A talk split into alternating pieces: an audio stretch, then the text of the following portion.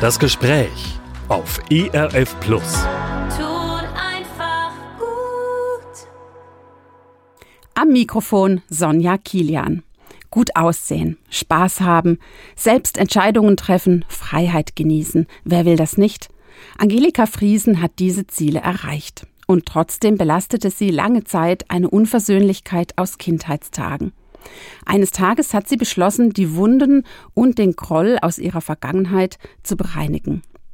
Heute gelingt es Angelika Friesen, über dieses Thema zu sprechen. Sie spricht generell viel und gerne über ihren Glauben, zum Beispiel in Podcasts. Da ist sie unter den Top Ten bei religiösen Inhalten, jedenfalls aktuell auf Apple Podcasts. Und auf Instagram, wo sie momentan rund 60.000 Follower oder Fans hat, die ihr regelmäßig zuhören. Herzlich willkommen, sage ich meinem Gast, Gella Friesen. Hallo, es ist so schön hier zu sein. Schön, dass ich dich duzen darf. Das macht das Ganze ja. lockerer. Du bist ja auch noch recht jung, 25 Jahre, ja. wenn ich das hier verraten darf. Klar. Und auch locker drauf, so wie ich dich in den sozialen Netzwerken kennengelernt habe. Ja. Persönlich treffe ich dich heute zum ersten Mal. Mhm. Ich habe dich gerade Gella genannt. Eigentlich heißt du Angelika Friesen. Mhm. Ist Gella sowas wie ein Künstlername? Eher ein Spitzname. Ähm, ich weiß nicht, das kam irgendwann vor ein paar Jahren. Ich meine, so Angelika ist ein sehr schöner Name. Äh, bin ich meiner Mama sehr dankbar für, aber ähm, ist ein ziemlich langer Name und irgendwie hat sich Gella so eingependelt, dass mich mittlerweile viele Leute sogar nur unter Gella kennen. Also ich bin mit beidem voll okay. Würdest du dich überhaupt als Künstlerin verstehen? Nein, nein. Ich bin äh, höchstens ein Kunstwerk Gottes, aber ich selber würde mich nicht als Künstlerin bezeichnen. Aber du machst was, was viele interessiert. Kannst mhm. du das näher beschreiben, was du da so alles auf Social Media anbietest? Mhm. Ähm, also ehrlich gesagt versuche ich einfach nur authentisches Leben zu zeigen, vor allem auch authentisches Leben mit Gott, weil ich glaube, dass in unserer heutigen Generation so ein Leben mit Gott immer sehr spröde dargestellt wird und irgendwie total veraltet und verstaubt.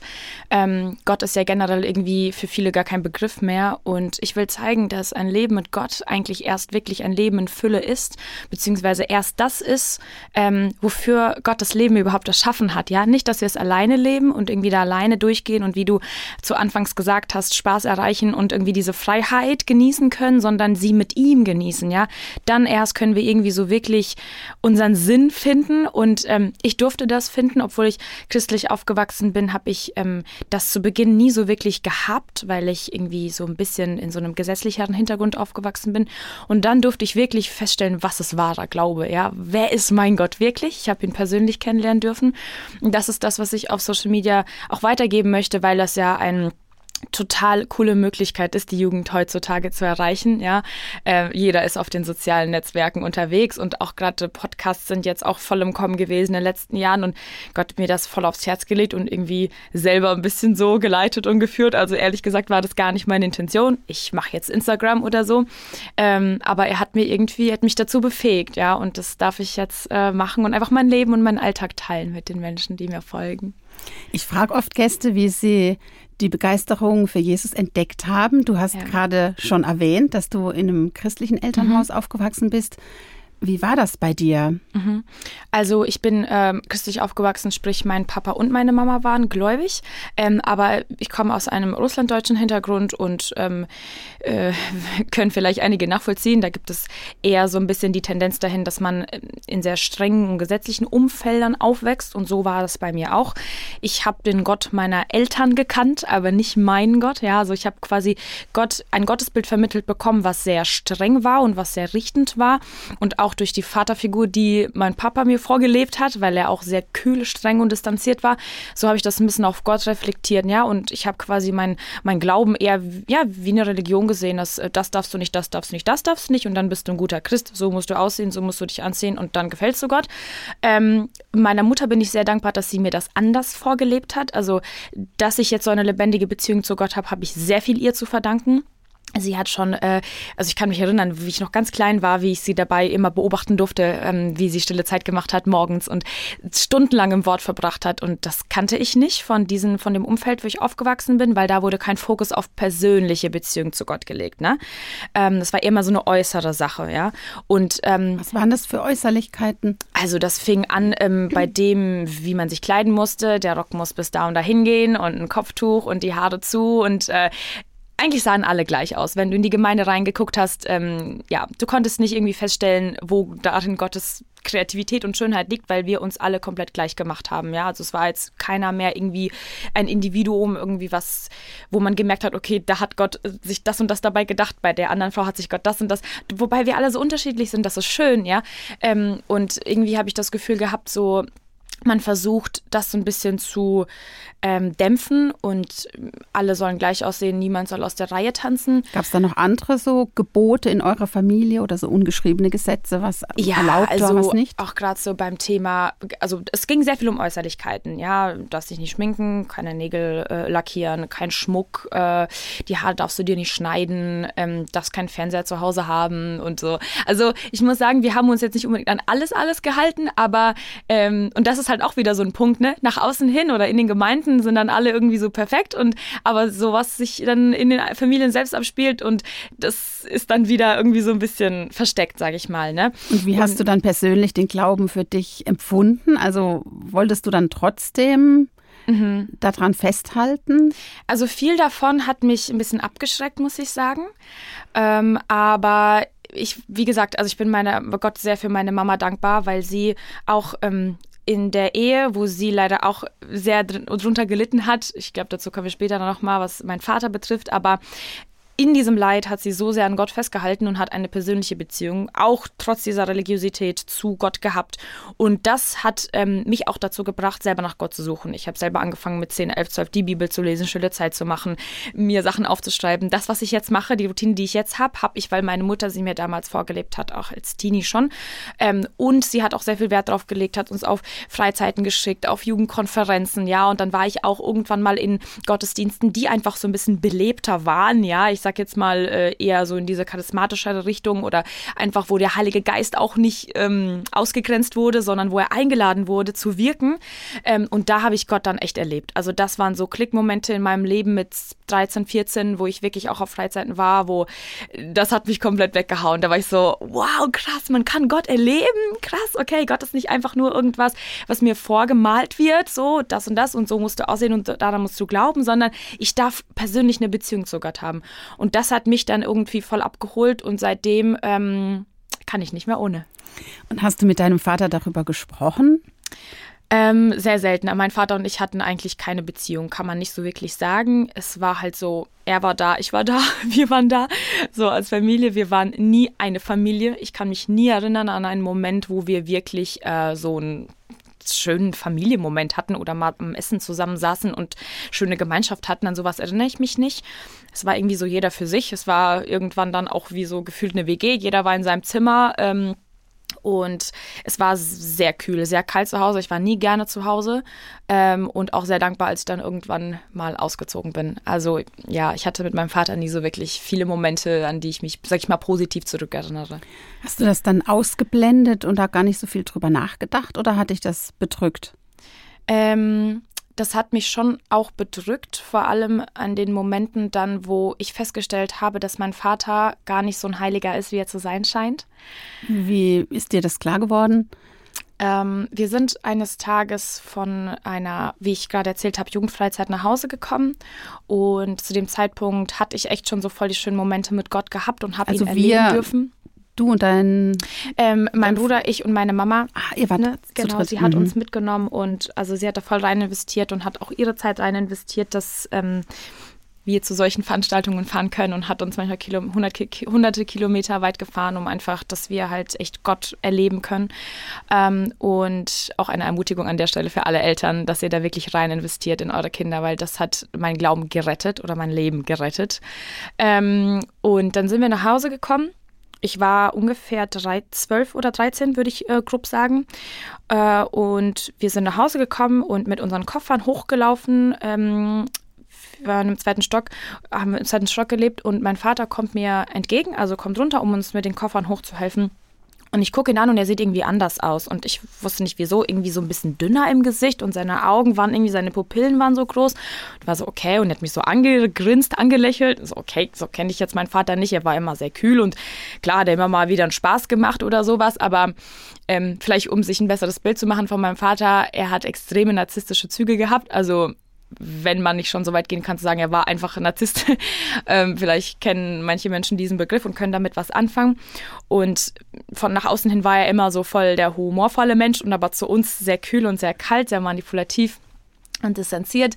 Und dann kam er mir entgegen und ich war so, okay, irgendwas anders. Ich so, okay, hallo. Mir ging es ja auch gut. Ich war ja auch voll erfüllt ne, von, mit dem Heiligen Geist. Und dann ruft mich meine Mama zu, zu sich und sagt, geh in die Küche und ähm, entf also entfern dich von Papa, so, ne? Also, ne? So halt Abstand, so genau.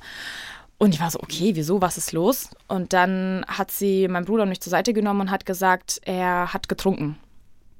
Boah, und in dem Moment ist für mich eine Welt zusammengebrochen, weil wir sind so erzogen worden, dass Alkohol eine absolute Sünde ist, dass du das bloß nicht anrühren solltest.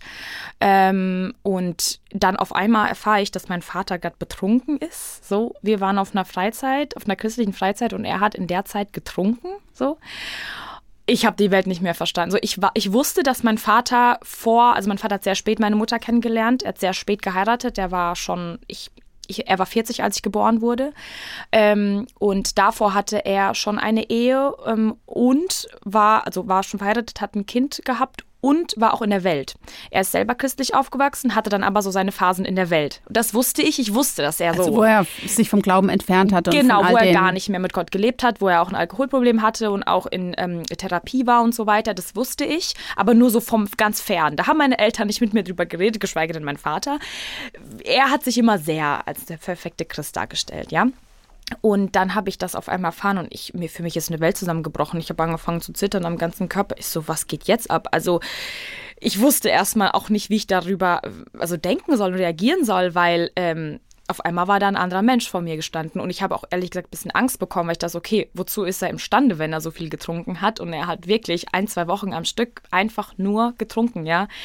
Und also wirklich, das war für mich echt ein Moment, der mir, der mir Angst gemacht hat und danach hat er so getan, als wäre nichts gewesen. Ja, dann kam er da nach einer Woche wieder raus und alles war gut und äh, war ein paar Tage nett zu uns und dann auf einmal wieder nicht mehr. Ja, und das hat sich dann ab dem Zeitpunkt jedes Jahr hat sich das wiederholt. Also Was heißt jetzt nicht nett zu euch? Ähm, also es war nicht so, dass mein Vater irgendwie uns geschlagen hat oder sowas. Ähm, es sei denn, wenn er der Meinung war, dass er uns erziehen musste. Aber ähm, ja, also er war von seiner Art her sehr streng. Also das heißt, egal was du nicht gemacht hast, war immer schlecht. Ja, wenn ich meinen Teller nicht aufgeräumt habe vom Tisch, sofort irgendwie auch immer so ein böser Ton. Also man kann nicht ganz normal sagen, hey, kannst du bitte deinen Teller wegräumen? Nein, so, so faul um deinen Teller weg. Und also man hat, es war so bei uns gang und gäbe, einfach so miteinander zu sprechen. Man war einfach ganz böse zu, zueinander. Ne? Und das hat halt auch innerhalb der Familie so ein ganz unwohles Familien, so keine Harmonie, es war kein schönes Familienbild irgendwie. Ähm, und ja, deswegen hatte ich auch, wie gesagt, zu meinem Vater sehr, sehr ungerne Kontakt. Ich bin mir aus dem Weg gegangen, auch ab dem Zeitpunkt, wo ich dann erfahren habe, okay, er ist gar nicht so, wie er sich eigentlich die letzten zwölf Jahre gegeben hat zu mir. Ähm, habe ich dann echt auch mich distanziert, mein Herz verschlossen und ähm, versucht, ihm gar nicht zu begegnen. Also wirklich ähm, so wenig wie möglich Augenkontakt, so wenig wie möglich sich über den Weg laufen. Genau. Da hat mein Herz angefangen, sich zu verhärten. Und dann hast du auf den Tag gewartet, an dem du ausziehen kannst? Genau. Also wie gesagt, das ist passiert, als ich 12, 13 war und dann bin ich mit 18 ausgezogen. Also mhm. das waren echt noch Jahre, wo ich dann aber auch ähm, so ein bisschen gestruggelt habe mit meinem Glauben, muss ich ganz ehrlich sagen. Also da fing es dann an, als ich 15, 16 wurde. Natürlich hat man hier und da auch mal irgendwie, war, wollte man auf Partys mit dabei sein oder da kam dann auch das Thema Alkohol ins Spiel und weil ich ja dann irgendwie auch kein richtig gutes Vorbild bei dem Thema hatte. Ne? Erstmal das eine Extrem, du darfst es gar nicht nicht. Und dann das andere Extrem, naja, saufen wir uns mal die Birne weg. Ähm, und ich wusste selber nicht, okay, was darf man jetzt, was darf man nicht. Naja, ich habe versucht, irgendwie meinen eigenen Schmerz so ein bisschen zu ertränken. Und dann ich, bin ich auch mal ab und zu auf Partys mitgegangen und äh, habe über meinen Durst getrunken und so. Also es hat mich dann schon in dieser Zeit sehr herausgefordert, an Gott festzuhalten. Ähm, ich bin dankbar, dass ich vorher diese Grundlage gelegt bekommen habe, weil ich glaube, ohne diese vorherige Grundlage wäre ich wahrscheinlich vielleicht sogar komplett in die Welt gegangen. Aber ich habe meine Gottesfurcht nicht verloren. Dafür bin ich Gott sehr dankbar und auch meiner Mom. Ich habe meine Gottesfurcht niemals verloren. Das war also Gott war immer Teil meines Lebens, auch wenn mein Herz manchmal distanziert von ihm war. Es war mir immer, also Gott war immer ein Teil meines Lebens. So, ich bin nie von ihm weggerannt komplett. Das, das, das konnte ich nicht. Da, da, die Wurzel in mir war viel zu, viel zu tief. Und er hat, äh, wie ich jetzt auch realisieren darf, viel zu viel noch mit mir vorgehabt, als dass er mich hätte gehen lassen. Ähm, wie hast du denn dein Leben dann gestaltet, als du ausgezogen bist? Also ich bin mit 18 nach Frankfurt gezogen, eine Stunde von meinem Elternhaus entfernt. In, in die Großstadt. Genau, äh, dachte mir, ja, jetzt geht das Leben los. Ähm, wie gesagt, Thema Vater komplett abgehakt. Ich habe habe keinen Kontakt zu ihm gehabt, ich habe nicht mit ihm telefoniert, ich habe nicht mit ihm geredet. Ich bin ganz selten zu meinen Eltern nach Hause gefahren zum Besuch und wenn, dann habe ich ihn ignoriert, konnte, ich konnte ihm nicht in die Augen schauen.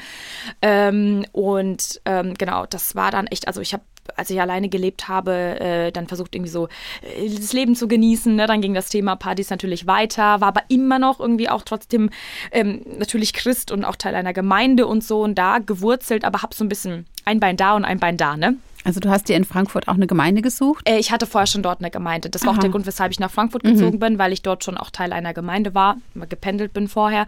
Dafür bin ich Gott auch sehr dankbar, dass er mich dahin geführt hat, weil das mein Halt war. Ich glaube, ohne die Gemeinde dort äh, weiß ich nicht, wo ich jetzt wäre tatsächlich. Und ähm, genau, habe das wirklich, also ich habe eigentlich das Thema Papa so in eine Schublade gesteckt und zugemacht. Da wollte ich nicht drüber reden, wenn auch immer mit jemand mit mir drüber geredet hat oder auch mit mir drüber beten wollte. Ich bin immer komplett in Tränen ausgebrochen. Das war ein sehr schmerzhafter Punkt bei mir.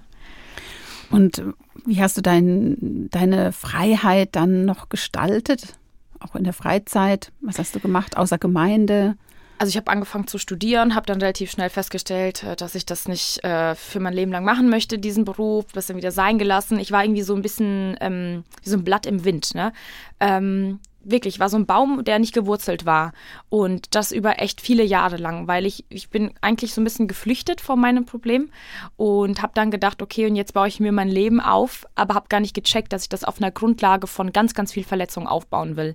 Und dann bröckelt so ein Haus ganz schnell. Ja, also ich habe kein Fundament, kein festes Fundament gehabt, auf dem ich aufbauen will. Und dann wusste ich nicht, wohin mit dem Leben, wo ist mein Sinn, was will ich machen, welche Richtung, welchen Job, welches Studium. Ich, und dann ging da noch eine Beziehung auseinander und dann kam noch Trennungsschmerz dazu und hin und her.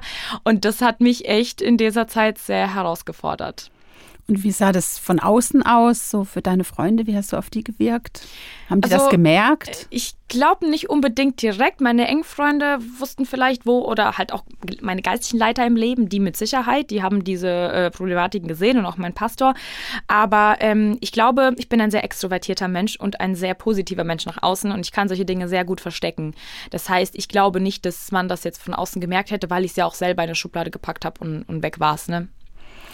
Und hat dich das dann doch irgendwann eingeholt oder haben dich Leute darauf angesprochen? Du sagst äh, geistliche Begleiter aus ja. der Gemeinde. Ja, eingeholt hat mich das dann jetzt im Nachhinein sage ich Gott sei Dank. Ähm, 2019, da habe ich schon circa drei Jahre alleine gelebt und ähm, habe gerade gearbeitet, einfach äh, um halt irgendwie mir meinen Lebensunterhalt zu finanzieren.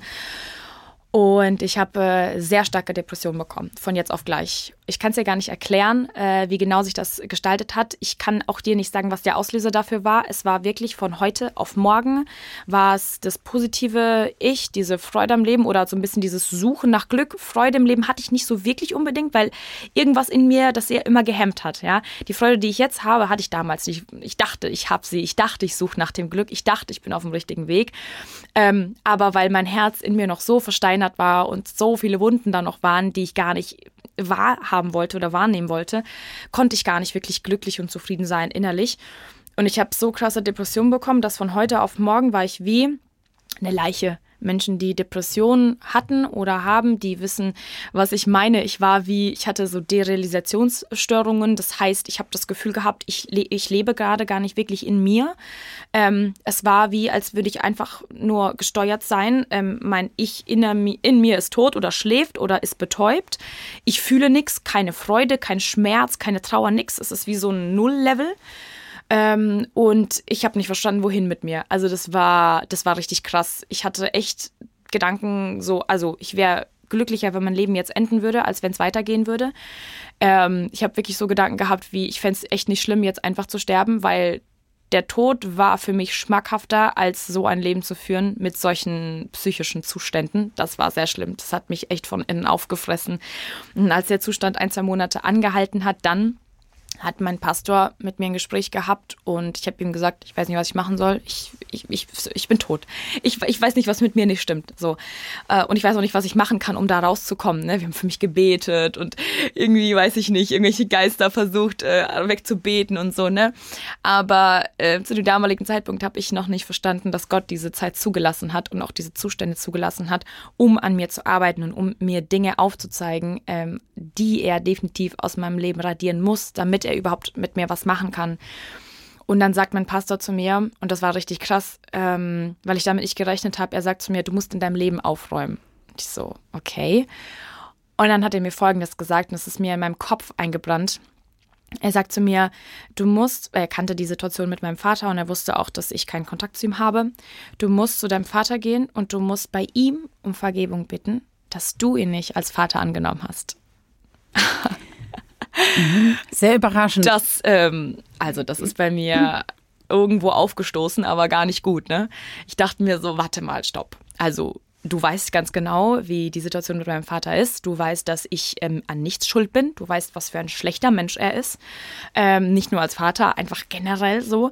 Ähm, du weißt, äh, dass ich nichts falsch gemacht habe, sondern dass er eigentlich zu mir kommen muss. Ich muss ihm vergeben, nicht ich muss bei ihm um Vergebung bitten. So.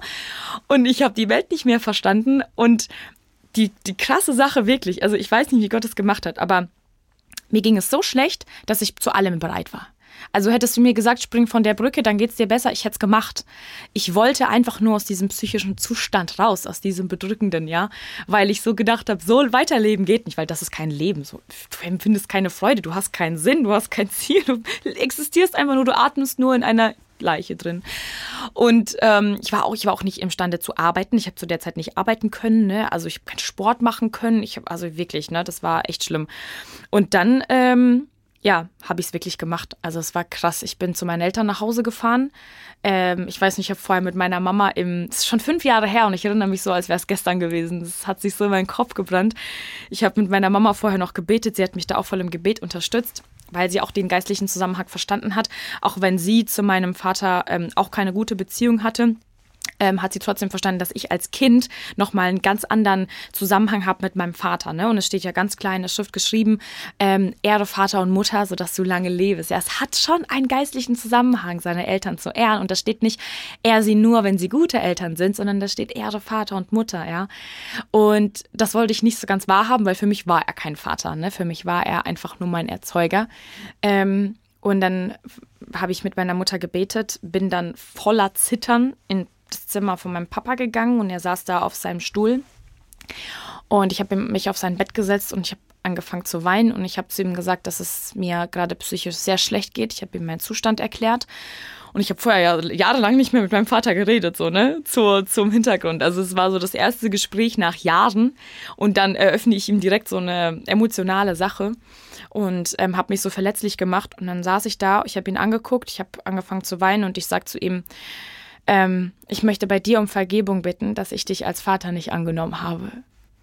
Ich glaube, in dem Moment habe nicht ich gesprochen, sondern der Heilige Geist durch mich. Ich wollte gerade fragen, ob das dir nicht unendlich schwer gefallen ist. Also menschlich gesehen, ich sag dir ehrlich, das ist nicht machbar. Wirklich nicht.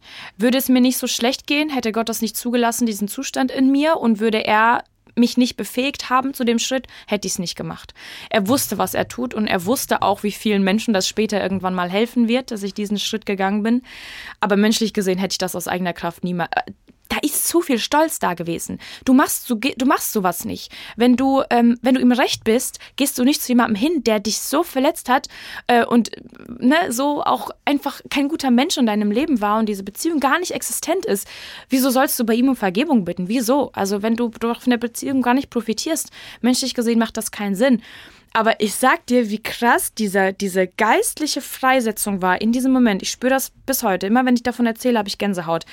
Ich, ich sehe seine Augen bis heute noch vor mir, wie er mich anguckt und wie er anfängt zu weinen, wie er aufsteht und mir in die Arme rennt und ähm, bei mir um Vergebung bittet für alles, was er getan hat. Ich spüre das bis heute, ja, und ich weiß ganz genau, dass Gott absolut gnädig war und mich in dem Moment befähigt hat, weil selber hätte ich das niemals gemacht. Das ist das ist unmenschlich gewesen. Und ich, dann lagen wir einander in den Armen und ich habe geweint und er hat geweint und wir haben einfach echt, ähm, ja, einfach uns nur versöhnt. Gar nicht viele sagen müssen, ähm, sondern echt der Heilige Geist hat in dem Moment so viel gewirkt und geistlich wurde so viel freigesetzt und so viel auch gebrochen. Ich habe gemerkt, wie mein Herz einfach oh, aufatmen konnte. Das Interessante war, danach war nicht alles super, ähm, was, was meinen Zustand betraf, sondern es war so der Beginn dessen, wo Gott dann noch weitergearbeitet hat. Da gab es noch ganz viele Probleme in meinem Herzen und in meinem Leben, wo sich diese Bitterkeit wie, wie so ein Gift ausgebreitet hatte, ja, in meinem Charakter generell, in meiner Art und Weise, in meinem Lebensstil. Ne? Also Gott wollte mich wirklich für sich heiligen. Und dieser Heilungsprozess, der startete eben damit, dass er erstmal Vergebung freisetzen musste, ja, weil auf einem Fundament von Bitterkeit, einem versteinerten Herzen kann Gott nichts machen, ja. Wenn du dein Herz ihm nicht in deine Hände legst, dann kannst du nicht erwarten, dass dein Leben voller Fülle und Freude übersprudelt, ne? Und er musste mich erstmal, mein Stolz erstmal brechen, bevor er dann anfangen konnte, weiter an mir zu arbeiten. Und ja, diese Depressionen haben circa noch ein, zwei Jahre angehalten, sind dann irgendwann so ein bisschen abgeschwächt. Ähm, und irgendwann mal bin ich in so eine krasse Freude reingekommen nachdem Gott dann wirklich ganz viele Bereiche noch bearbeitet hat. Aber das war der Startpunkt und ein wichtiger Startpunkt. Also Vergebung war ein ganz, ganz, ganz, ganz wichtiger Startpunkt. Ohne, diese, äh, ohne diesen Moment hätte Gott, glaube ich, gar nicht wirklich viel mit mir anfangen können. Und obwohl du dann immer noch in, in der Depression drin warst, ja. warst du dir dann trotzdem sicher, das war das Richtige, was ich gemacht habe mit meinem Voll, Vater? Auf jeden Fall. Ähm, weil in dem, in dem äh, Verhältnis zu meinem Papa war das voll wertvoll, weil die nächsten Jahre, die ich mit ihm hatte, bevor er dann vor zwei Jahren verstorben ist, sehr unerwartet, ähm, ich hatte noch drei Jahre mit ihm. Und ich wüsste nicht, wie ich jetzt weitergelebt hätte in dem Wissen, ich habe meinem Vater nicht vergeben, er hat mir nicht vergeben und wir leben in Bitterkeit gegenübereinander und er ist gestorben ich wüsste nicht, mich würde das einholen, mich würde das richtig plagen jetzt. Und deswegen bin ich Gott sehr dankbar, dass er mir diese letzten drei Jahre mit ihm noch gegeben hat. Klar, wir hatten jetzt keine blendend krasse Vater-Tochter-Beziehung. Er hat sich bemüht, wie er konnte, mir immer mal geholfen oder mit meinem Auto oder was weiß ich was. Also ich konnte zu ihm, ich konnte ihn anrufen, wenn ich Fragen hatte, wie man irgendwas montiert oder so. Also er war schon da für mich und das war jetzt auch nicht so, dass es für mich schwer oder komisch war. Ich konnte ihm in die Augen gucken, hat, wenn ich bei meinen Eltern zu Hause war, hat er mir Essen gemacht oder ist mit mir irgendwo hin. Also er hat sich wirklich bemüht und ich habe gemerkt, dass dadurch, dass ich den Schritt gegangen bin, sein Herz ist weich geworden. Also zumindest im Verhältnis gegenüber mir. Klar, es hat jetzt nicht seinen ganzen Charakter verändert. Natürlich war er immer noch der Mensch, der er war, aber es hat was mit ihm gemacht. Absolut, absolut. Und ich glaube, auch ihm hat das sehr geholfen, ähm, zumindest in dem Bereich echt ähm, Versöhnung bekommen zu haben. Und es war ja auf jeden Fall eine ganz deutliche Veränderung zu dem Zustand vorher. Auf jeden Fall. Und die Erwartungen waren ja auf deiner Seite wahrscheinlich auch gar nicht ja. so riesig. Ja, nee. Also für mich, auch wenn sich jetzt nichts verändert hätte, ja, ähm, Trotzdem ist es wichtig, diese Vergebung als Entscheidung feststehen zu lassen. Ja? Es hätte ja sein können, dass mein Vater dann wieder irgendwie eine Aktion bringt oder wieder irgendwie mich verletzt oder so. Ich habe mich entschieden, ihm zu vergeben. Punkt. Dabei bleibt es. Ja? Und du hast es ja auch nicht getan, um äh, nachher einen besseren Vater zu haben nee. oder um ihn zu verändern. Du hast es ja für dich getan. Ich wollte es gerade sagen. Also um ganz ehrlich zu sein, ich habe es für mich gemacht, ja. Ich dachte, wenn ich das mache, geht's mir besser, weil ich wusste, okay, da liegt echt eine Schwere in meinem Leben auf dem Bereich und ich habe diesen geistlich, dieses geistliche Prinzip verstanden und nachvollziehen können. Ähm, aber ich wusste, ich mache es jetzt nicht, um ihm damit einen Gefallen zu tun, sondern ich habe mich händeringend nach Lösungen, Lösungswegen ge ge gerungen wirklich und ausgestreckt. Hauptsache, mein Zustand verbessert sich, ja. Und das ist ist auch meistens so. Vergeben sollten wir fast, also oder tun wir meistens ja für uns, weil dein eigenes Leben leidet drunter. Es war wirklich, wie ich vorhin gesagt habe, wie ein Gift. Das hat sich in jedem Lebensbereich bei mir gezeigt, ja. Also in wirklich jedem. Ich bin jetzt ein ganz anderer Charakter, als ich vor sechs, sieben Jahren war. Ein ganz anderer. Du hättest mich nicht mehr wiedererkannt. Auch ich fühle mich als ein ganz, ganz anderer Mensch. Und Gott konnte erst an mir arbeiten, als ich diesen Part ihm übergeben habe. Weil dieses Gift, das muss er erstmal auch überall rausziehen, ja. Das muss erstmal aus allem Leben. Wenn das sich einmal so die Wurzeln waren so tief. Ich glaube auch, dass bei ganz vielen Menschen diese Wurzeln einfach super, super tief sind. Vielleicht noch aus der Kindheit auch, ja? Oder, oder du hast wirklich auch ganz, ganz schlimme Dinge erlebt. Vielleicht nicht nur mit deinen Eltern, vielleicht auch andere Familienangehörige oder Freunde oder was weiß ich was. Und du kannst nicht vergeben und das plagt dich und das jagt dich. Dann mach's zumindest für dich. Mach's nicht für die anderen Menschen, ja? Such das Gespräch nicht für sie, mach's für dich, weil dein Leben wird davon sozusagen profitieren, ja? Und auch was mir sehr krass geholfen hat, das will ich unbedingt weitergeben ist einfach auch der Fakt, wo Gott mir mal gesagt hat, so, schau mal, du möchtest von mir auch Vergebung haben. Wer bist du, dass du anderen nicht vergeben kannst? So. Das hat mich wirklich hart getroffen, weil es stimmt. Es ist hart, aber es stimmt. Ich habe mich in dem Moment ja über meinen Vater gestellt. Ich bin jemand Besseres als er. Ich verdiene Vergebung von Gott und er verdient meine Vergebung aber nicht. Ja? Und das passiert ganz oft. Wir stellen uns, wir überheben uns so über andere Menschen, wo wir sehen, okay, da sündigen sie, da sündigen sie und da sündigen sie. Hey, aber guck mal in dein eigenes Leben. Wir sind alle Sünder vor Gott. Er macht da keinen Unterschied, okay? Ähm, obwohl wir es vielleicht menschlich tun würden. Aber Gott macht das nicht. Er liebt uns alle und er will uns allen vergeben. Er ist für uns alle am Kreuz gestorben. Er macht da keinen Unterschied. Und deswegen darf ich nicht diejenige sein, die darüber urteilt, wer wie viel Vergebung von wem bekommt. Und das hat mir echt auch nochmal so zum Nachdenken gegeben, weshalb mir Vergeben mittlerweile sehr einfach fällt, weil ich weiß, hey, ich will Vergebung auch von Gott haben. und ich bekomme sie auch und die der andere Person aber auch. Und deshalb darf ich auch vergeben. Das war quasi ein doppeltes oder zusätzliches Geschenk, dass dein Vater tatsächlich auch das angenommen ja. hat und auch noch um Vergebung gebeten hat ja. und sich auch verändert hat. Ja. Aber selbst wenn das nicht so gewesen wäre, hätte es dich eben verändert. Es hätte mich verändert und es ähm, wäre wahrscheinlich schwerer gewesen zu sagen, hey, ich, ich vergebe ihm, wenn er dann wieder irgendwas gemacht hat, ich vergebe ihm nochmal, ich vergebe ihm nochmal. Aber es ist wie mit der Liebe. Die Liebe ist auch eine Entscheidung. Du entscheidest dich, an Menschen zu lieben über Ehejahre hinweg, wo vielleicht auch irgendwann Momente kommen, wo du das nicht das Gefühl hast, dass du die Person lieben willst. Du hast dich entschieden. Du bleibst dabei. Genauso wie mit der Vergebung. Ja? Ähm, wir enttäuschen Gott auch ganz oft und äh, brauchen seine Vergebung jeden Tag aufs Neue. Und er ist so gnädig, dass er sie uns gibt. Er kommt nicht irgendwann an den Punkt und sagt, ach nee, jetzt langt es mir, ganz ehrlich, du hast es jetzt schon zum zehnten Mal gemacht und jedes Mal bittest du um die gleiche Sache, um Vergebung er vergibt trotzdem. So, und ich glaube, wir wollen ja wie Jesus werden, wir wollen ihm ähnlicher werden. Und deswegen ist das, glaube ich, ein großer Punkt, ähm, der unser Charakter verändern darf. Du hast in so einem Nebensatz erwähnt, dass du auch eine Beziehung hattest, die mhm. in die Brüche gegangen ist, die dir sehr viel zu schaffen gemacht mhm. hat. War das auch nochmal was, was du dann angegangen bist in diesem ganzen Prozess, dass du ja. da auch vergeben konntest? Ja, weil aufgrund von meinem krassen Vaterkomplex, den ich hatte, ähm, habe ich, ähm, als ich Teenie, jugendlich war, war ich sehr noch nicht wirklich selbstbewusst, war auch immer so, hatte einen Hang immer ein bisschen so zum Übergewicht, war jetzt für mein Gefühl nie so wirklich diejenige, die so die schönste im Raum war. Ähm, also ich hatte einfach nicht so die Sicherheit in mir, weil ich die nie von meinem Vater bekommen habe, ja. Ähm, und das hat sich auch ein bisschen gezeigt, in dem, wie schnell ich mich dann auch an, ich sag mal, Jungs oder Männer gehangen habe oder wie schnell ich nach deren Aufmerksamkeit gesucht habe. Und deswegen als bin Ersatz. ich. Genau, als Ersatz, ja. Also deswegen, das ist ein absoluter Vaterkomplex, den ich da mitgenommen habe, dann sozusagen in meine, in mein Erwachsenwerden oder als ich dann halt ausgezogen bin.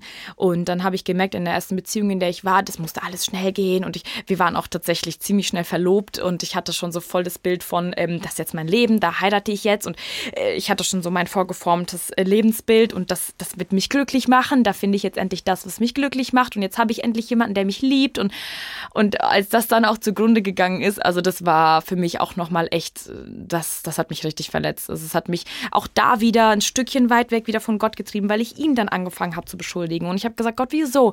Und ne, weil ich halt dieses richtende Gottesbild immer noch im Kopf hatte, so war ich nie irgendwie so, dass ich gesagt habe, mir ist was Schlechtes passiert, aber ich weiß, mein Gott liebt mich, ich renn zu ihm, sondern mir ist was was passiert. Oh Mann, Gott, wieso hast du das zugelassen? Ich renn weg von ihm. So, das war mein Denken. Und wir müssen ganz anders denken. Wir müssen denken, okay, ist es was passiert? Okay, ich nehme das jetzt an, weil ich weiß, Gott will vielleicht mit mir durch einen Prozess gehen, um mir was zu zeigen, um mich zu schulen, um ähm, mich zu heiligen, um mich näher an sein Herz zu bringen. Ja, diese Dinge sind oftmals eigentlich dazu da, um uns näher an Gott zu bringen. Und wir lassen zu, dass sie uns von Gott entfernen. Und ähm, das war bei der Trennung dann auch so ein bisschen so, aber ich habe das dann auch, als ich dann auch die Depression hatte, nicht nur das Thema mit meinem Vater aufgearbeitet, sondern auch das Thema. Auch da hat mir Gott voll die krasse Heilung geschenkt. Also es ist krass. Mein Ex ist jetzt Teil meiner engsten Freundesgruppe, ist verheiratet, hat ein Kind und ich, ich wirklich, also es ist krass. Ich kann mich nicht an die Zeit mit ihm erinnern. Es ist wie, wenn Gott das ausradiert hat und ausgelöscht hat aus meinem Kopf. Es ist wirklich krass. Ich könnte dir nicht erzählen, wie das war mit ihm, weil ich keine Ahnung mehr habe. Ich habe es vergessen. Gott hat das so genommen und hat es einfach Gerz geheilt. Er hat es voll geheilt und da bin ich voll dankbar für.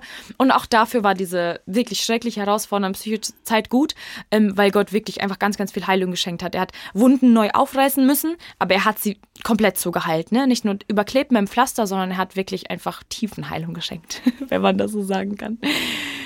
Du hast ganz viele Lebensweisheiten jetzt hier so ausgebreitet, die dir wichtig geworden Ja. sind, wo du selbst was erlebt hast. Ja.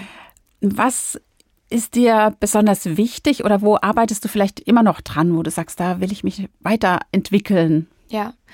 Ähm, für mich ist so eine Sache voll wichtig geworden, dass man ähm, sich verletzbar zeigt und verletzbar macht und authentisch ist.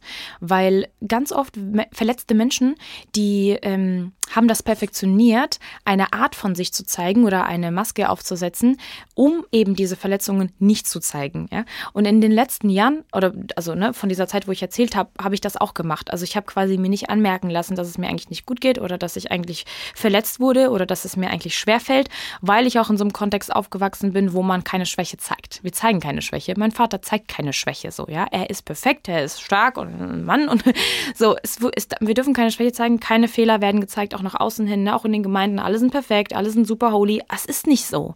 Es ist nicht so. Auch als Christen, wir fallen und wir strugglen und wir kämpfen und wir wachsen im Glauben.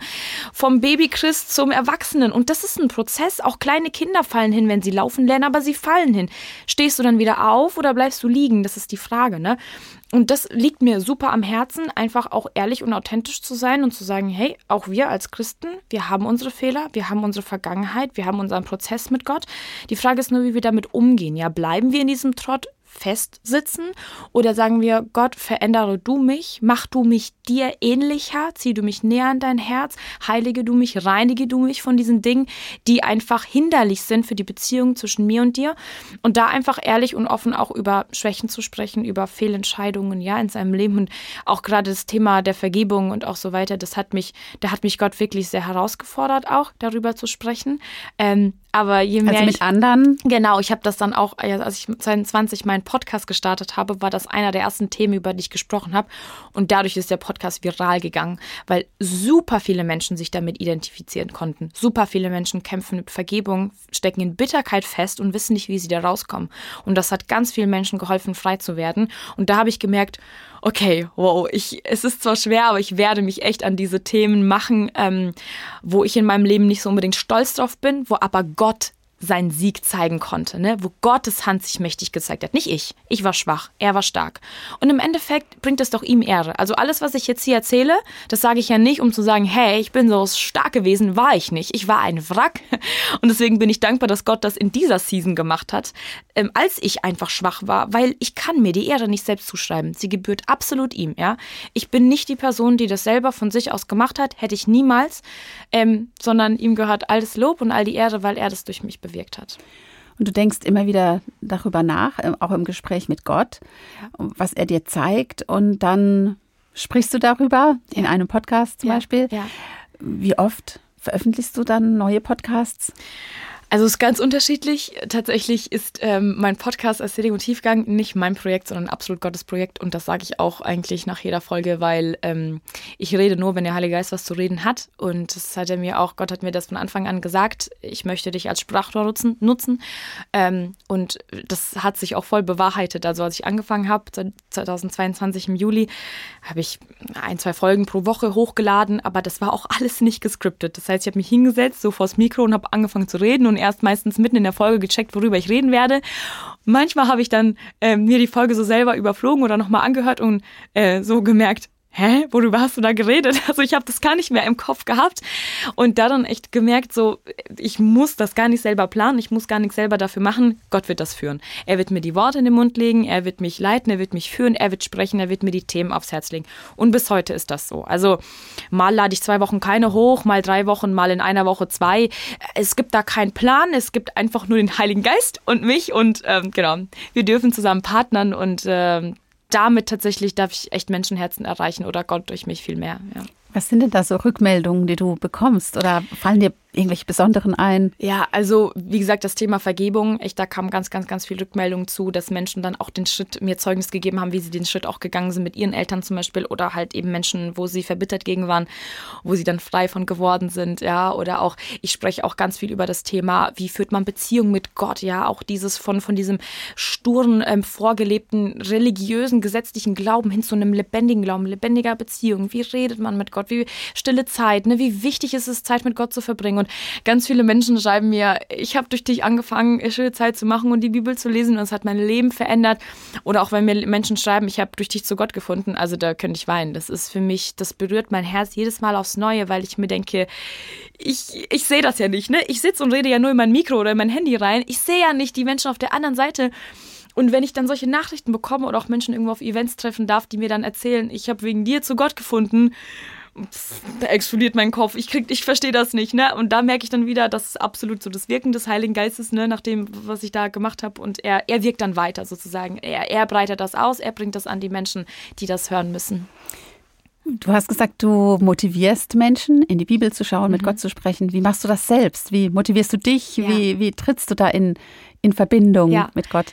Also so richtig angefangen hat das, ähm, als ich meine Depression hatte, da habe ich gemerkt, okay, ich muss was ändern. Weil ich war ein Christ, aber ich kannte Gott nicht. Ich war ein Christ, der ist sonntags in die Gemeinde gegangen und das war es auch. Ne? Ähm, und ganz, ganz viele stecken in dieser, in dieser Kapsel fest. Ähm, nach außen zeigen wir halt, dass wir gläubig sind, aber so irgendwie so wirklich Gott kennen oder Beziehung zu ihm fühlen wir nicht. Die restlichen fünf Tage der Woche sieht Gott uns eigentlich nicht wirklich. Und ich habe gemerkt, ich will das ändern. Und weil ich ja schon in meinen Teenie-Jahren auch das pflegen durfte oder lernen durfte oder von meiner Mama mir abgucken durfte, habe ich angefangen, jeden Tag den Tag mit Gott zu starten. Ne? Das ist auch etwas, was ich für mein Leben lang predigen werde. Starte deinen Tag mit Gott. Ähm, Ob es zehn Minuten sind oder eine Stunde, mach's. Lies, lies einen Vers, sinn mit Gott drüber nach. Ich schreibe mir voll gerne in mein Notizbuch meine Gedanken auf oder Gebete an Gott. Ne? Ich schreibe manchmal Briefe an Gott und das hilft mir voll irgendwie auch über mein Leben mit ihm zu sprechen, über aktuelle Prozesse. Und manchmal lese ich in meine Notizbüchern von vor drei Jahren, äh, wo es mir noch so schlecht ging und wo ich irgendwie noch so durch so einen harten Prozess gegangen bin. Und jetzt darf ich das lesen und merken, wo Gott mich rausge rausgebracht hat, rausgeführt hat, ne? wie das Volk Israel so ein bisschen aus Ägypten ins verheißene Land. Und ähm, das ist mir so wertvoll geworden, die Zeit morgens mit Gott, ne? Oder auch irgendwie mal abends, um, sich mal irgendwie Worship anzumachen und sagen, okay, ich, ich treffe mich jetzt einfach in meinen vier Wänden, außerhalb von irgendwelchen Veranstaltungen, außerhalb von irgendwelchen Events. Ne? Wir sind nicht nur Christen, wenn wir auf Events sind, sondern ähm, wir sind eigentlich Menschen, die in Beziehung leben sollten mit Gott auch in ihren vier Wänden, im Alltag. Wenn ich Auto fahre, rede ich mit ihm, als würde er neben mir sitzen. In diesen Kleinigkeiten zeigt sich das. Kann man mit Ehe vergleichen. Ich mache es immer ganz simpel. Wenn du, mit dein, wenn du deinen Partner kennenlernen willst, triffst du dich mit ihm. Du redest mit ihm. Kommunikation ist A und O. Ja, wie redet Gott mit uns? Durch sein Wort. Oder auch durch unsere Gedanken, durch Träume, was auch immer. Ne? Und das ist auch so ein, so ein Fokus, den ich auch in meinem Podcast oft lege. So, hey, wie, wie kann man das praktisch machen? Einfach mal ganz praktisch an die Hand geben. So, wie kannst du Beziehungen mit Gott leben und bauen? Hast du einen Lieblingsbibelvers, der dich ein bisschen mehr als andere begleitet? Ja, also tatsächlich in den letzten Monaten und Jahren ist mir Psalm 37, 4 sehr ans Herz gewachsen. Da steht, habe deine Lust am Herrn und er wird dir geben, wonach sich dein Herz sehnt, was dein Herz begehrt. Und ich habe damals immer gedacht, oh cool, ich bekomme das, was mein Herz begehrt. und dann habe ich aber gemerkt, ich muss ja aber auch den ersten Teil des Verses erfüllen. Ich muss meine Lust am Herrn haben. Und das hatte ich nie. Ich war nie ein Christ, der sagen konnte, ich liebe Gott.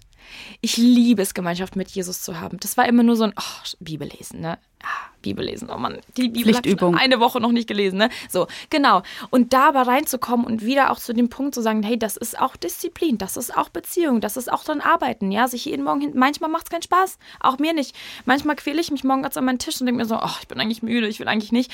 Aber nachdem ich Zeit mit Gott verbracht habe, bin ich so, ja, jetzt bin ich bereit, in den Tag zu starten, ja? Und es einfach auch von diesem gefühlsbasierten Christentum wegzukommen und zu sagen, auch wenn ich es gerade nicht fühle, Gott ist trotzdem da. Ich muss es nicht unbedingt fühlen, ich muss keine Gänsehaut haben, um zu wissen, dass er da ist, ja. Und wirklich, also dieser Vers hat mich voll begleitet, weil jetzt weiß ich, ich habe meine Lust am Herrn und ich habe gemerkt, automatisch will ich nicht mehr irgendwie, was mein Herz begehrt, sondern was er begehrt, ja. Das hat sich so ein bisschen ähm, verbunden. Seine Wünsche, sein Wille ist sozusagen mein Wille geworden. Dieses nicht dein Wille geschehe, nicht mein Wille geschehe, sondern dein Wille, ne. Das hat sich so ein bisschen in mein Herz gebrannt.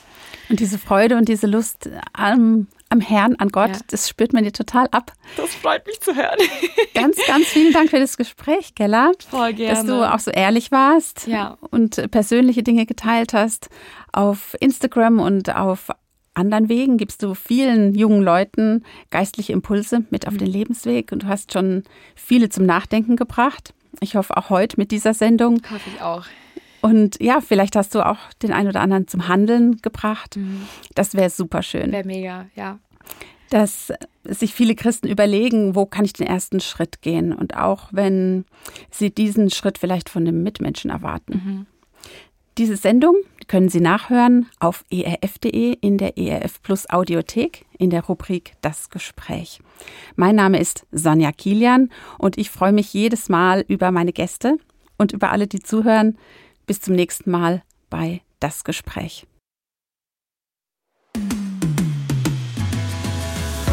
Das war ERF Plus, das Gespräch. Weitere Informationen sowie den Download zu dieser Sendung finden Sie in unserer Audiothek unter erfplus.de. ERF Plus.